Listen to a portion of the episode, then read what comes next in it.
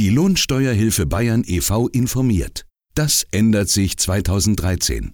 Neben der Einführung der elektronischen Steuerkarte bringt das Jahr 2013 noch weitere steuerliche Änderungen mit sich, informiert jetzt die Lohnsteuerhilfe Bayern e.V. Gute Nachrichten gibt es zum Beispiel für Minijobber.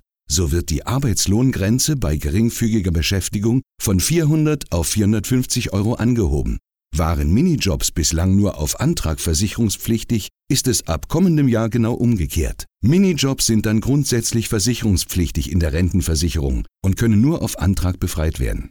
Für sogenannte MIDI-Jobber wurde die Gleitzone von bislang 400 bis 800 auf künftig 450 bis 850 Euro erhöht.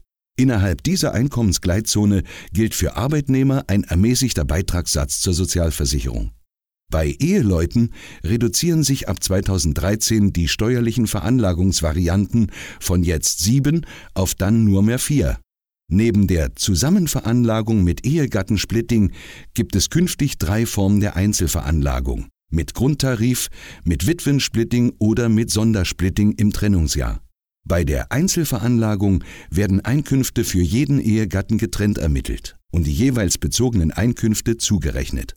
Sonderausgaben und außergewöhnliche Belastungen werden grundsätzlich demjenigen Ehegatten zugerechnet, der die Aufwendungen wirtschaftlich getragen hat. Mehr Infos über Neuregelungen 2013 finden Sie unter www.lohi.de. Wohi? Zur Lohi, Ihr Lohnsteuerhilfe Bayern e.V.